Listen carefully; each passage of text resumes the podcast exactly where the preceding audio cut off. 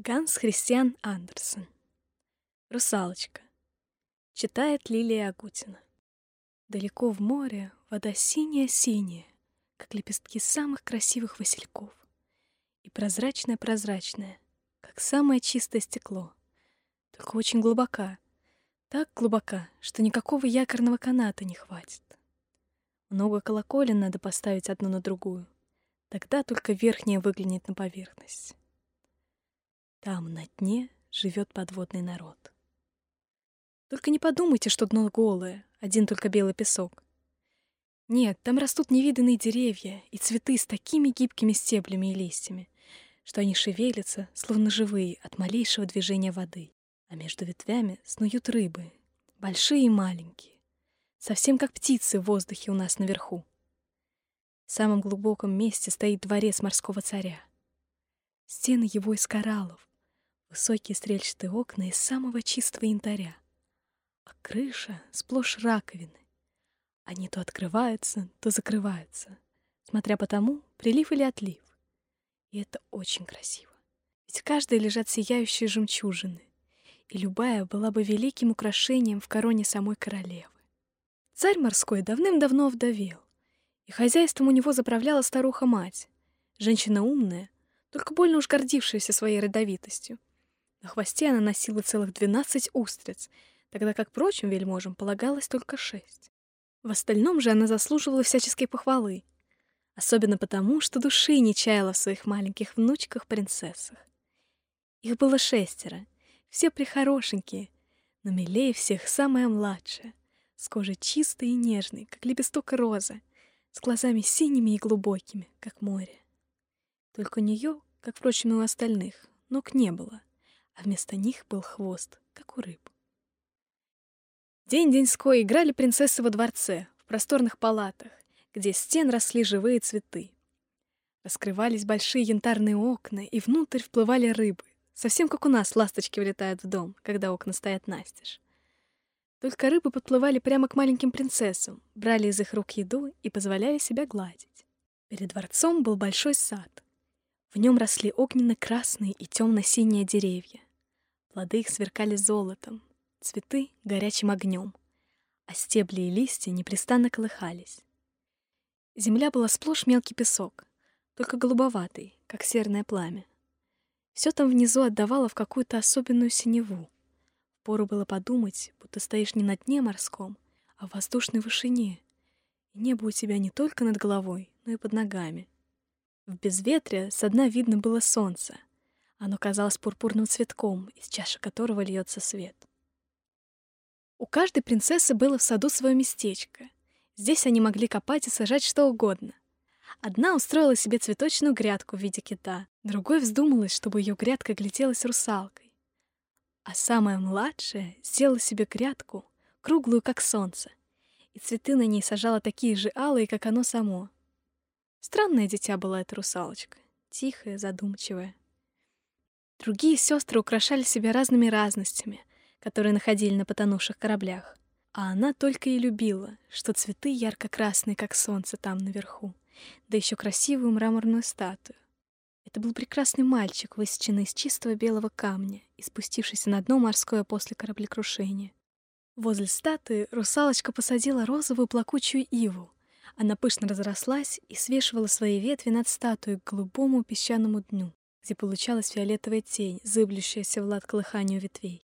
И от этого казалось, будто верхушка и корни ластятся друг к другу. Больше всего русалочка любила слушать рассказы о мире людей там, наверху.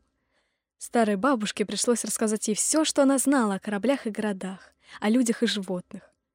Особенно чудесным и удивительным казалось русалочке то, что цветы на земле пахнут. Не то, что здесь, на морском дне. Леса там зеленые, а рыбы среди ветвей поют так громко и красиво, что просто заслушаешься. Рыбами бабушка называла птиц, иначе внучки не поняли бы ее. Они ведь сроду не видывали птиц. «Когда вам исполнится 15 лет, — говорила бабушка, — вам дозволят всплывать на поверхность, сидеть в лунном свете на скалах и смотреть на плывущие мимо огромные корабли, на леса и города. В этот год старшей принцессе как раз исполнялось 15 лет. Но сестры были погодки, и выходило так, что только через пять лет самая младшая сможет подняться с дна морского и увидеть, как живется нам здесь, наверху.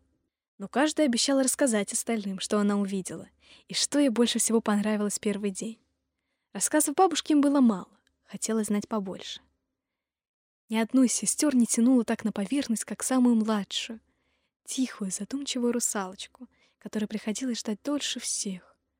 Ночь за ночью проводила она у открытого окна и все смотрела наверх сквозь темно-синюю воду, в которой плескались хвостами и плавниками рыбы. Месяцы звезды виделись ей, и хоть светили они совсем бледно, зато казались сквозь воду много больше, чем нам. А если под ними скользило как бы темное облако, знала она, что это либо кит проплывает, либо корабль, а на нем много людей, и уж, конечно, ему в голову не приходило, что внизу под ними хорошенькая русалочка тянется к кораблю своими белыми руками. И вот старшей принцессе исполнилось 15 лет, и ей позволили всплыть на поверхность. Сколько было рассказов, когда она вернулась назад. Ну а лучше всего, рассказывала она, было лежать в лунном свете на отмеле, когда море спокойное, и рассматривать большой город на берегу. Точно сотни звезд там мерцали огни. Слышалась музыка, шум экипажей, ковр людей. Виднелись колокольни и шпили, звонили колокола. Как раз потому, что туда ей было нельзя, туда и тянуло ее больше всего. Как жадно внимала ее рассказам самая младшая сестра. А потом, вечером, стояла у открытого окна и смотрела наверх сквозь темно-синюю воду и думала о большом городе, шумном и оживленном, и ей казалось даже, что она слышит звон колоколов. Через год и второй сестре позволили подняться на поверхность и плыть куда угодно. Она вынырнула из воды как раз в ту минуту, когда солнце садилось, и решила, что прекраснее зрелища нет на свете. Небо было сплошь золотое, сказала она. А облака... Ах, у нее просто нет слов описать, как они красивы. Красные и фиолетовые плыли они по небу. Но еще быстрее неслась к солнцу точно длинная белая вуаль стая диких лебедей. Она тоже поплыла к солнцу, но оно погрузилось в воду, и розовый отцвет на море и облаках погас. Еще через год поднялась на поверхность третья сестра. Это была смелее всех и проплыла в широкую реку, которая впадала в море. Она увидела там зеленые холмы с виноградниками, а из чащи чудесного леса выглядывали дворцы и усадьбы. Она слышала, как поют птицы, а солнце пригревало так сильно, что ей не раз приходилось нырять в воду, чтобы остудить свое пылающее лицо. В бухте ей попалась целая стая маленьких человеческих детей. Они бегали нагишом и плескались в воде. Ей захотелось поиграть с ними, но они испугались ее и убежали. А вместо них явился какой-то черный зверек. Это была собака. Только ведь ей еще ни разу не доводилось видеть собаку. И залаял на нее так страшно, что она перепугалась и уплыла назад в море. Но никогда не забыть ей чудесного леса, зеленых холмов и прелестных детей, которые умеют плавать, хоть и нет у них рыбьего хвоста. Четвертая сестра не была такой смелой. Она держалась в открытом море и считала, что там-то и было лучше всего. Море видно вокруг на много-много миль. Небо над головой, как огромный стеклянный купол. Видела она и корабли, только совсем издалека.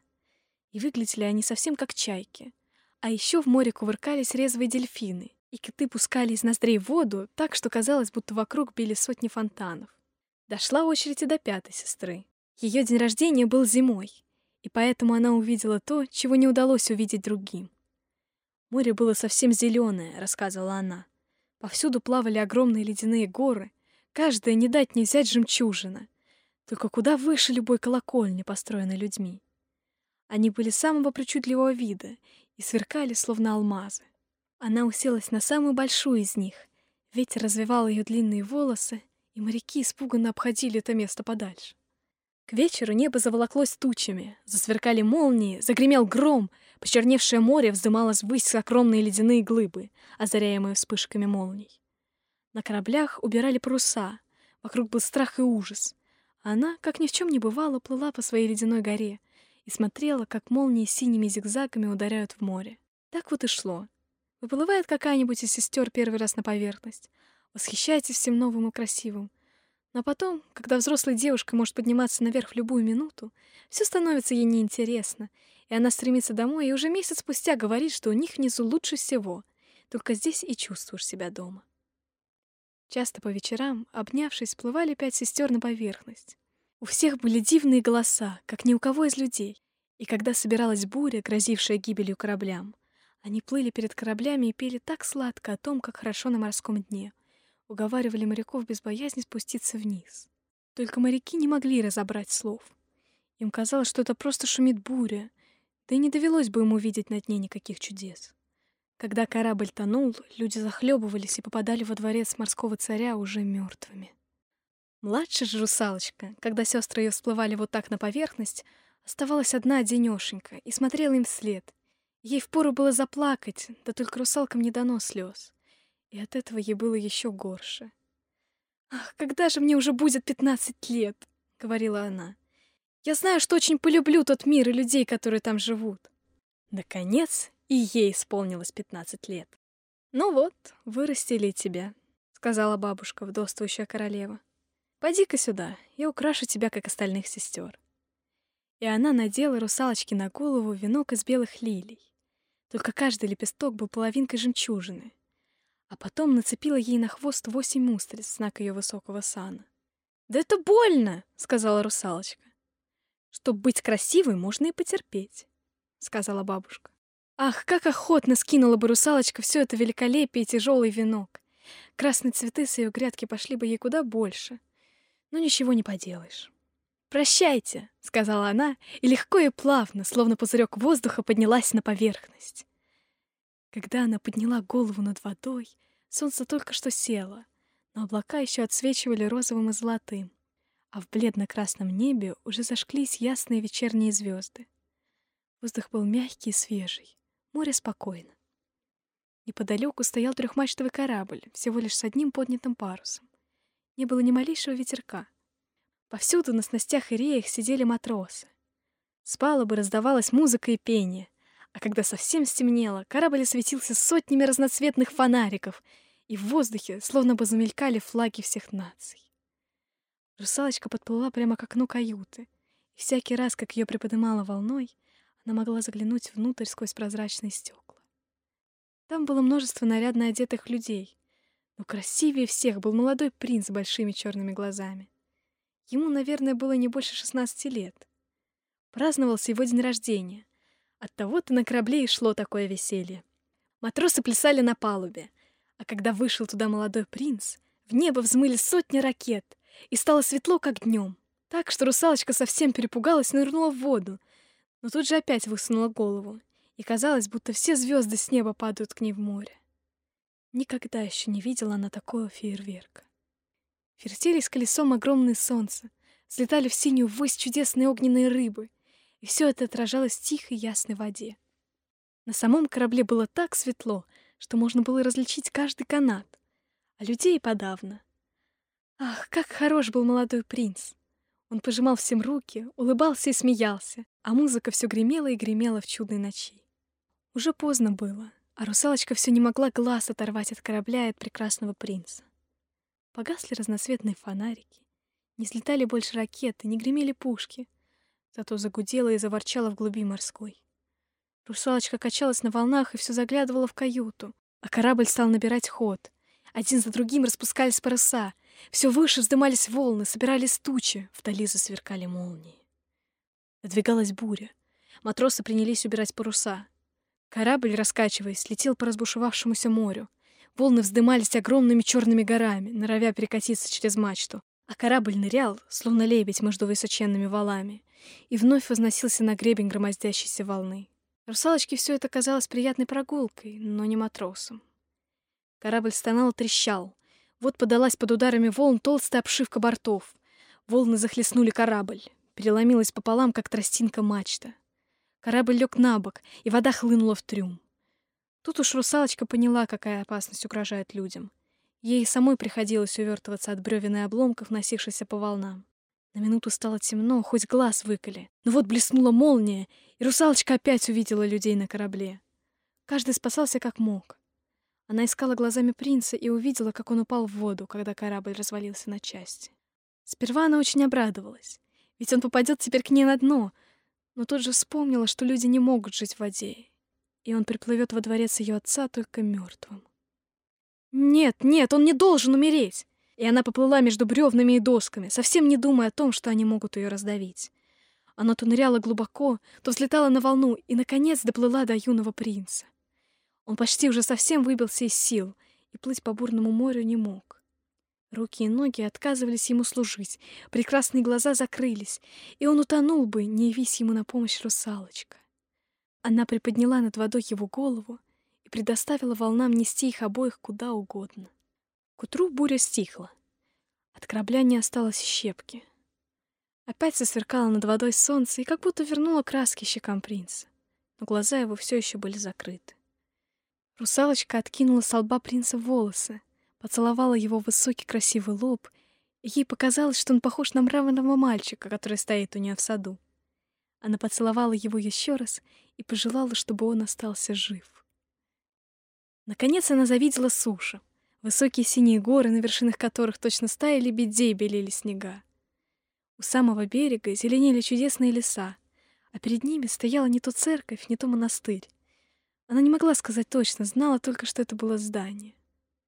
В саду росли апельсинные и лимонные деревья, а у самых ворот — высокие пальмы. Море вдавало здесь берег небольшим заливом, тихим, но очень глубоким, с утесом, у которого море намыло мелкий белый песок. Сюда ты и приплыла, русалочка с принцем, и положила его на песок так, чтобы голова его была повыше на солнце. Тут в высоком белом здании зазвонили колокола, и в сад высыпала целая толпа молодых девушек. Русалочка отплыла подальше за высокие камни, торчавшие из воды, покрыла свои волосы и грудь морской пеной так что теперь никто не различил бы ее лица, и стала ждать, не придет ли кто на помощь бедному принцу.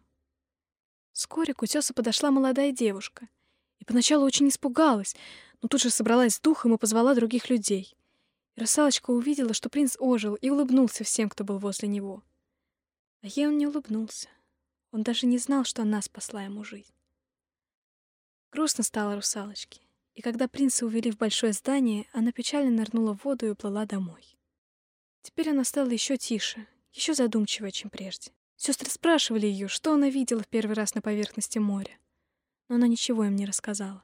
Часто, по утрам и вечерам, приплывала она к тому месту, где оставила принца. Она видела, как созревали в саду плоды, как их потом собирали, видела, как стаял снег на высоких горах. Но принца так больше и не видала, и возвращалась домой каждый раз все печальнее. Единственной отрадой было для нее сидеть в своем садике, обвив руками красивую мраморную статую, похожую на принца. Но за своими цветами она больше не ухаживала. Они одичали и разрослись по дорожкам, переплелись стеблями и листьями с ветвями деревьев, и в садике стало совсем темно. Наконец она не выдержала и рассказала обо всем одной из сестер. За ней узнали и остальные сестры, но больше никто. Разве что еще две-три русалки, да их самые близкие подруги. Одна из них тоже знала о принце видела празднество на корабле и даже знала, откуда принц родом и где его королевство. «Поплыли вместе, сестрица!» — сказали русалочки сестры, и, обнявшись, поднялись на поверхность моря, близ того места, где стоял дворец принца. Дворец был из светло-желтого блестящего камня, с большими мраморными лестницами. Одна из них спускалась прямо к морю. Великолепные позолоченные купола высились над крышей, а между колоннами, окружавшими здание, стояли мраморные статуи, совсем как живые люди. Сквозь высокие зеркальные окна виднелись роскошные покои. Всюду висели дорогие шелковые занавеси, были разосланы ковры, а стены украшали большие картины. Загляденье да и только. Посреди самой большой залы журчал фонтан. Струи воды били высоко-высоко под стеклянный купол потолка, через который воду и диковинные растения, росшие по краям бассейна, озаряло солнце. Теперь русалочка знала, где живет принц, и стала приплывать ко дворцу почти каждый вечер или каждую ночь. Ни одна из сестер не осмеливалась подплывать к земле так близко. Но она заплывала даже в узкий канал, который проходил как раз под мраморным балконом, бросавшим на воду длинную тень. Тут она останавливалась и подолгу смотрела на юного принца. А он-то думал, что гуляет при свете месяца один-одинешенек. Много раз видела она, как он катался с музыкантами на своей нарядной лодке, украшенной развивающимися флагами. Русалочка выглядывала из зеленого тростника — и если люди иногда замечали, как полощется по ветру ее длинная серебристо-белая вуаль, им казалось, что это плещет крыльями лебедь. Много раз слышала она, как говорили о принце-рыбаки, ловившие по ночам с факелом рыбу. Они рассказывали о нем много хорошего, и русалочка радовалась, что спасла ему жизнь, когда его полумертвого носила по волнам. Она вспоминала, как его голова покоилась на ее груди, и как нежно поцеловала она его тогда. А он-то ничего не знал о ней. Она ему и присниться не могла. Все больше и больше начинала русалочка любить людей. Все сильнее тянула ее к ним. Их земной мир казался ей куда больше, чем ее подводный. Они могли ведь переплывать на своих кораблях море, сбираться на высокие горы выше облаков, а их страны с лесами и полями раскинулись так широко, что и глазом не охватишь. Очень хотелось русалочке побольше узнать о людях, о их жизни, но сестры не могли ответить на все ее вопросы. И она обращалась к бабушке. Старуха хорошо знала высший свет, как она справедливо называла землю, лежавшую над морем. «Если люди не тонут», — спрашивала русалочка, — «тогда они живут вечно, не умирают, как мы». «Ну что ты», — отвечала старуха, — «они тоже умирают. Их век даже короче нашего. Мы живем триста лет. Только когда мы перестаем быть, нас не хоронят. У нас даже нет могил. Мы просто превращаемся в морскую пену. Я бы отдала все свои сотни лет за один день человеческой жизни, проговорила русалочка. Вздор! Нечего и думать об этом, сказала старуха. Нам тут живется куда лучше, чем людям на земле. Значит, и я умру. Стану морской пеной, не буду больше слышать музыку волн, не увижу ни чудесных цветов, ни красного солнца. Неужели я никак не могу пожить среди людей? Можешь, сказала бабушка. Пусть только кто-нибудь из людей полюбит тебя так, что ты станешь ему дороже отца и матери. Пусть отдастся он тебе всем своим сердцем и всеми помыслами, сделает тебя своей женой и поклянется вечной верности. Но этому не бывать никогда. Ведь то, что у нас считается красивым, твой рыбий хвост, например, люди находят безобразным. Они ничего не смыслят в красоте. По их мнению, чтобы быть красивым, надо непременно иметь две неуклюжие подпорки или ноги, как они их называют.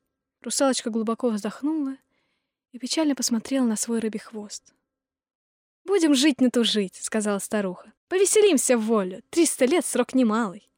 Сегодня вечером у нас во дворце бал». Вот было великолепие, какого не увидишь на земле. Стены и потолок танцевальной залы были из толстого, но прозрачного стекла. Вдоль стен рядами лежали сотни огромных пурпурных и травянисто-зеленых раковин с голубыми огоньками в середине.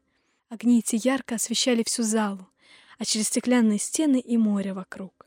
Видно было, как к стенам подплывают стаи больших и маленьких рыб, и чешуя их переливается золотом, серебром, пурпуром. Посреди залы вода бежала широким потоком, и в нем танцевали под свое чудесное пение водяные русалки. Таких прекрасных голосов не бывает у людей.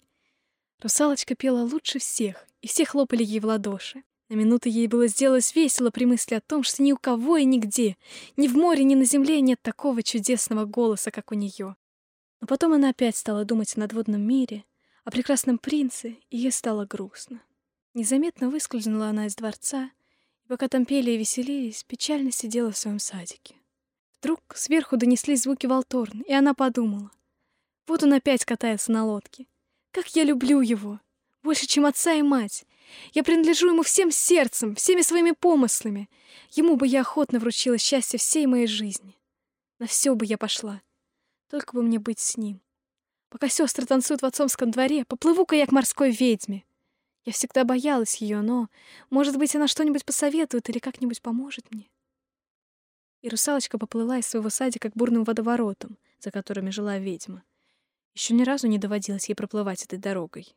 Тут не росли ни цветы, ни даже трава. Кругом был только голый серый песок. Вода за ним бурлила и шумела, как под мельничным колесом, и увлекала за собой в пучину все, что только встречала на своем пути. Как раз между такими бурлящими водоворотами и пришлось плыть русалочке, чтобы попасть в тот край, где владычила ведьма. Дальше путь лежал через горячий пузырящийся ил. Это место ведьма называла своим торфяным болотом. Там уж было рукой подать до ее жилья, окруженного диковинным лесом. Вместо деревьев и кустов в нем росли полипы. Полуживотные полурастения, похожие на стоглавых змей, выраставших прямо из песка. Ветвы их были подобны длинным осклизным рукам их с пальцами, извивающимися, как черви. Полипы ни на минуту не переставали шевелиться от корня до самой верхушки и хватали гибкими пальцами все, что только им попадалось, и уж больше не выпускали. Русалочка в испуге остановилась. Сердечко ее забилось от страха. Она готова была вернуться, но вспомнила о принце и собралась с духом. Крепко обвязала вокруг головы свои длинные волосы, чтобы в них не вцепились полипы. Скрестила на груди руки и как рыба поплыла между омерзительными полипами, которые тянулись к ней своими извивающимися руками. Она видела, как крепко, точно железными клещами держали они своими пальцами все, что удалось им схватить. Белый скелет утонувших людей, корабельные рули, ящики, кости животных, даже одну русалочку. Полипы поймали и задушили ее. Это было страшнее всего. Но вот она очутилась на скользкой лесной поляне, где кувыркались, показывая противное желтоватое брюхо, большие жирные водяные ужи. Посреди поляны был выстроен дом из белых человеческих костей. Тут же сидела сама морская ведьма и кормила изо рта жабу, как люди кормят сахаром маленьких канареек. Омерзительных ужей она звала своими цыплятками и позволяла им ползать по своей большой, ноздреватой, как губка, груди. «Знаю, знаю, зачем ты пришла», — сказала русалочке морская ведьма. «Глупости ты затеваешь, ну да я все таки помогу тебе. На твою же беду, моя красавица. Ты хочешь отделаться от своего хвоста и получить вместо него две подпорки, чтобы ходить как люди. Хочешь, чтобы юный принц полюбил тебя. И ведьма захохотала так громко и гадко, что и жаба, и ужи попадали с нее и шлепнулись на песок. «Ну ладно, ты пришла в самое время», — продолжала ведьма. «Приди ты завтра поутру, было бы поздно, и я не могла бы помочь тебе раньше будущего года. Я изготовлю тебе питье, ты возьмешь его, поплывешь с ним к берегу еще до восхода солнца, сядешь там и выпьешь все до капли. Когда твой хвост раздвоится и превратится в пару стройных, как сказали бы люди, ножек. Но тебе будет так больно, как будто тебя пронзят острым мечом. Зато все, кто тебя увидит, скажут, что такой прелестной девушки они еще не встречали. Ты сохранишь свою плавную походку. Ни одна танцовщица не сравнится с тобой. Но помни, ты будешь ступать, как по острым ножам, и твои ноги будут кровоточить.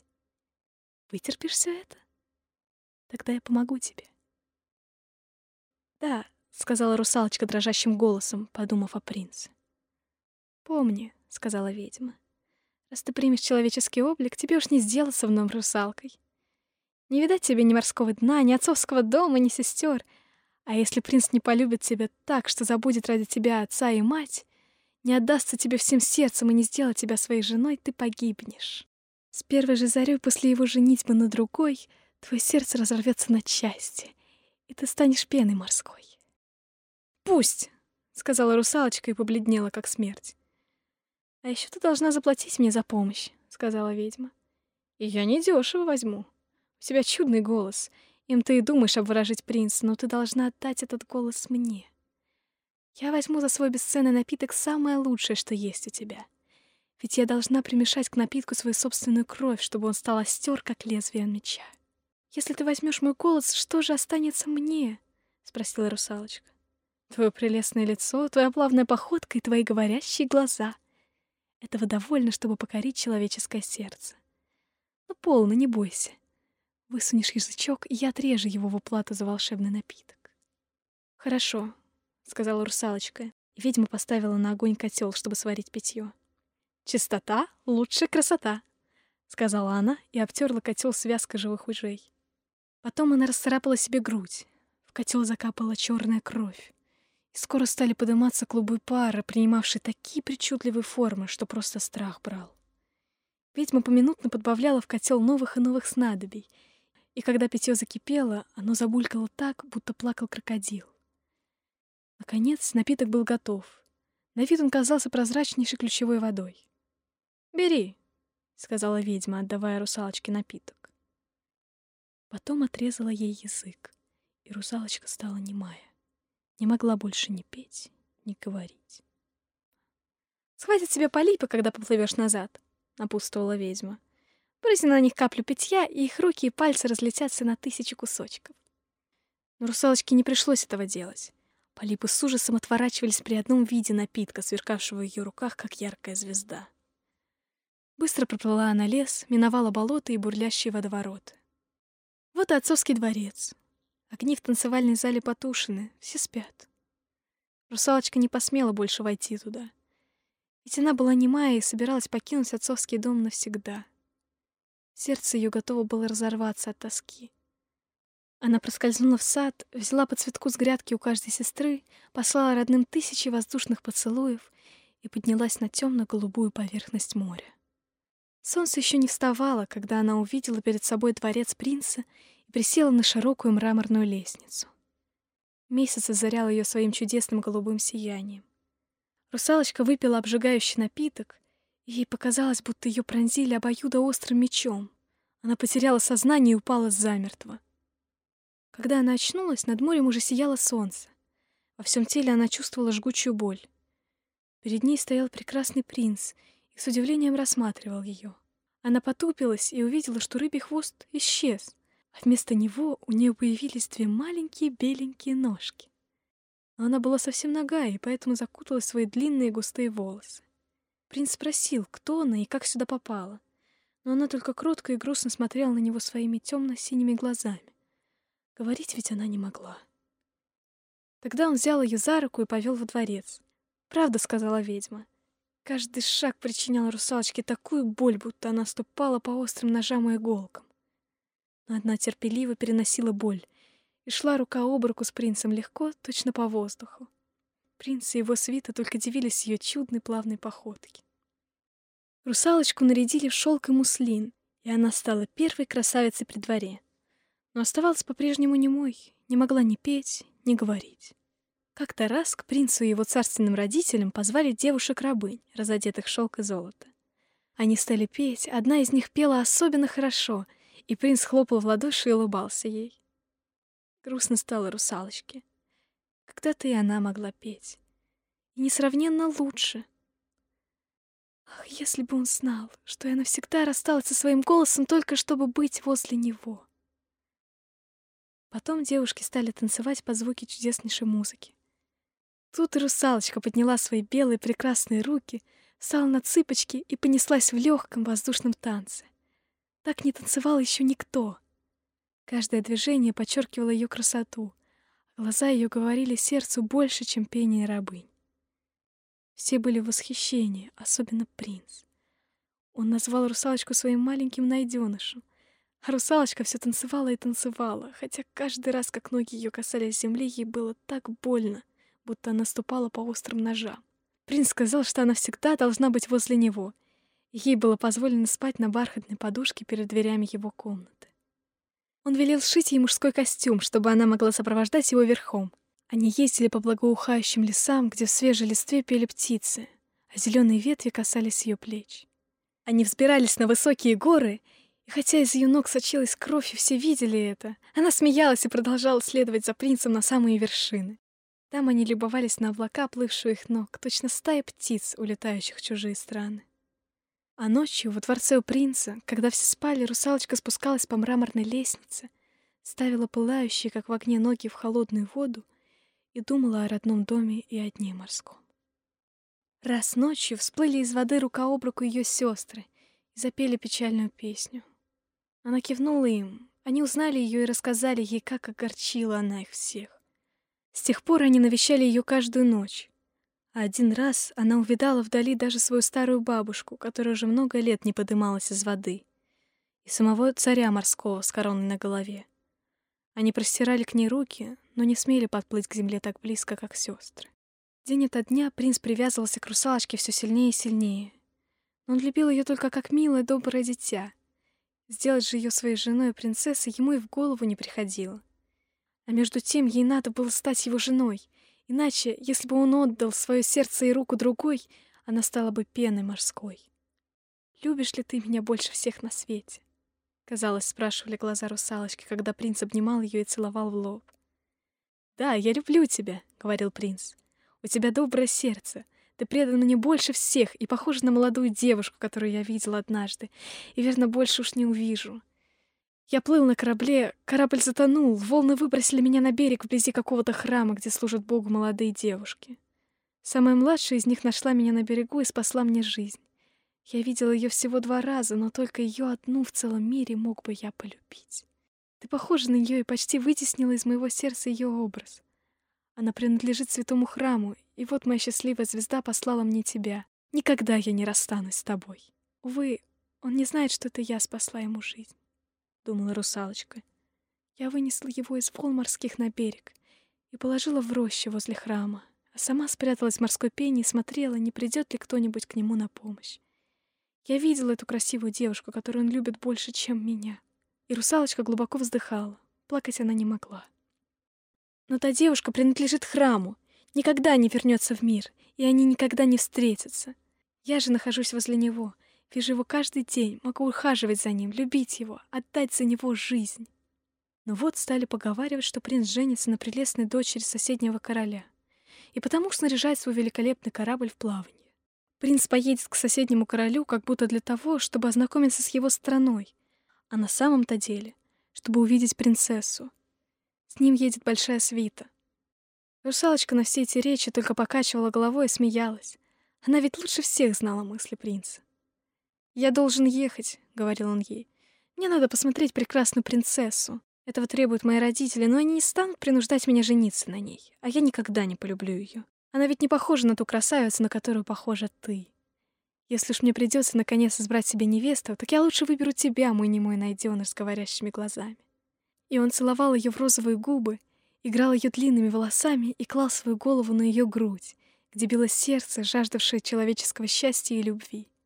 «Ты ведь не боишься моря, моя немая крошка?» — говорил он, когда они уже стояли на корабле, который должен был отвезти их в страну соседнего короля. Принц стал рассказывать ей о бурях и о штиле, о диковинных рыбах, что живут в пучине, и о том, что видели там ныряльщики.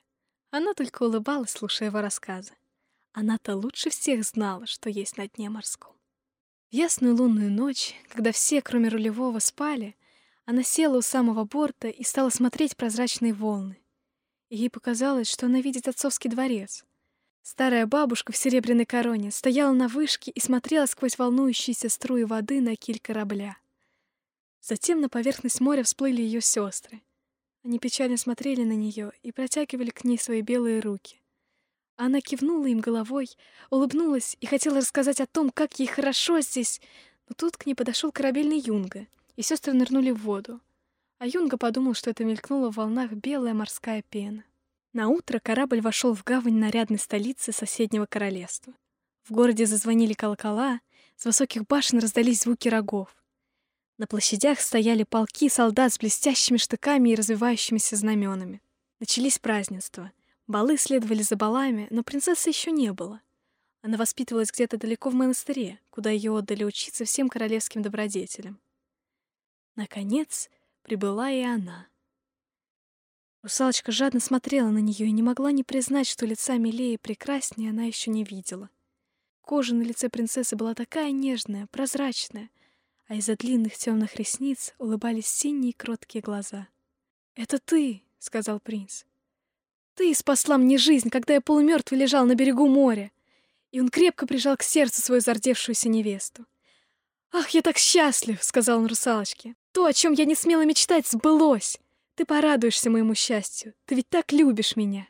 Русалочка поцеловала ему руку, а сердце ее, казалось, вот-вот разорвется от боли.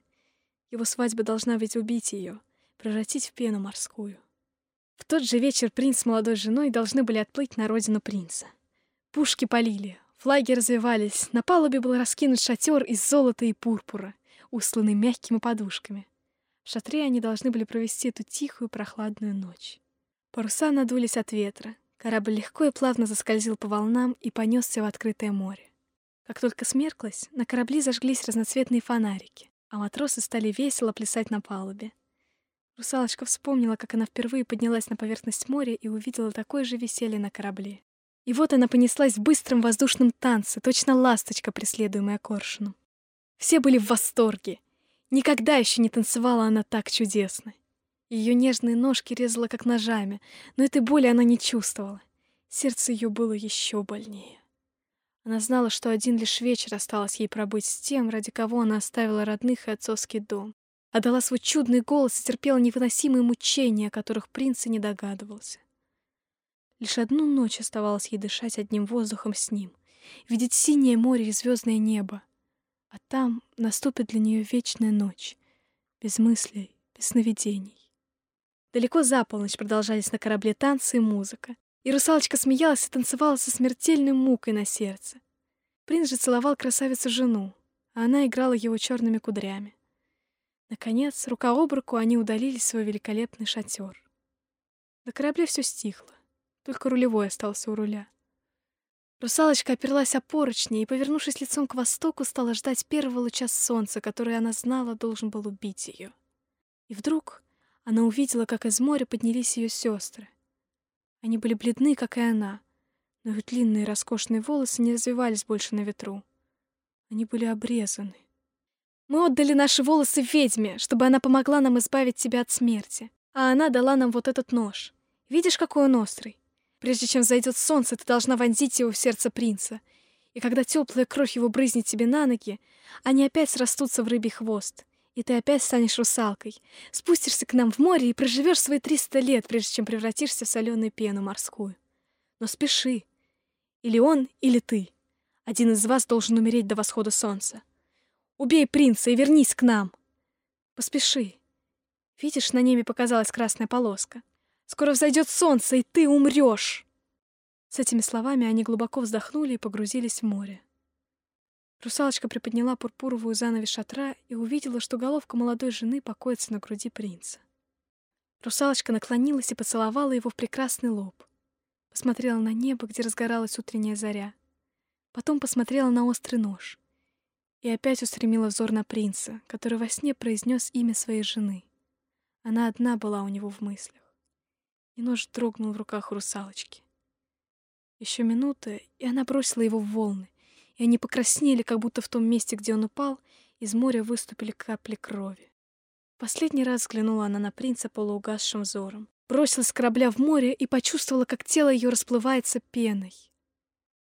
Над морем поднялось солнце. Лучи его любовно согревали мертвенно-холодную морскую пену, и русалочка не чувствовала смерть.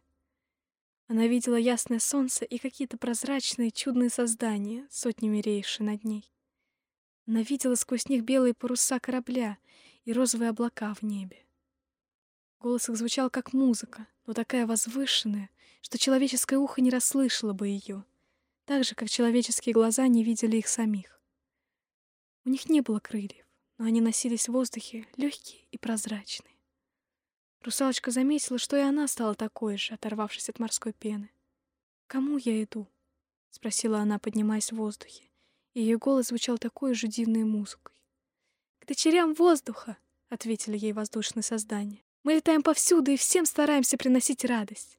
В жарких странах, где люди гибнут от знойного, зачумленного воздуха, мы навеваем прохладу, мы распространяем в воздухе благоухание цветов и несем людям исцеление и отраду. Летим с нами в заоблачный мир. Там ты обретешь любовь и счастье, каких не нашла на земле. И русалочка протянула свои прозрачные руки к солнцу и в первый раз почувствовала у себя на глазах слезы. На корабле за это время все опять пришло в движение, и русалочка увидела, как принц с молодой женой ищут ее. Печально смотрели они на волнующуюся морскую пену, точно знали, что русалочка бросилась в волны. Невидимая поцеловала русалочка красавицу в лоб, улыбнулась принцу и вознеслась вместе с другими детьми воздуха к розовым облакам, плававшим в небе. «Через триста лет мы войдем в Божье царство!» «Может быть, и раньше», — прошептала одна из дочерей воздуха. «Невидимками влетаем мы в жилище людей, где есть дети, если находим там доброе, послушное дитя, радующее своих родителей и достойное их любви, мы улыбаемся. Ребенок не видит нас, когда мы летаем по комнате. Если мы радуемся, глядя на него, наш трехсотлетний срок сокращается на год. Но если мы увидим там злого, непослушного ребенка, мы горько плачем, и каждая слеза прибавляет к долгому сроку нашего испытания лишний день.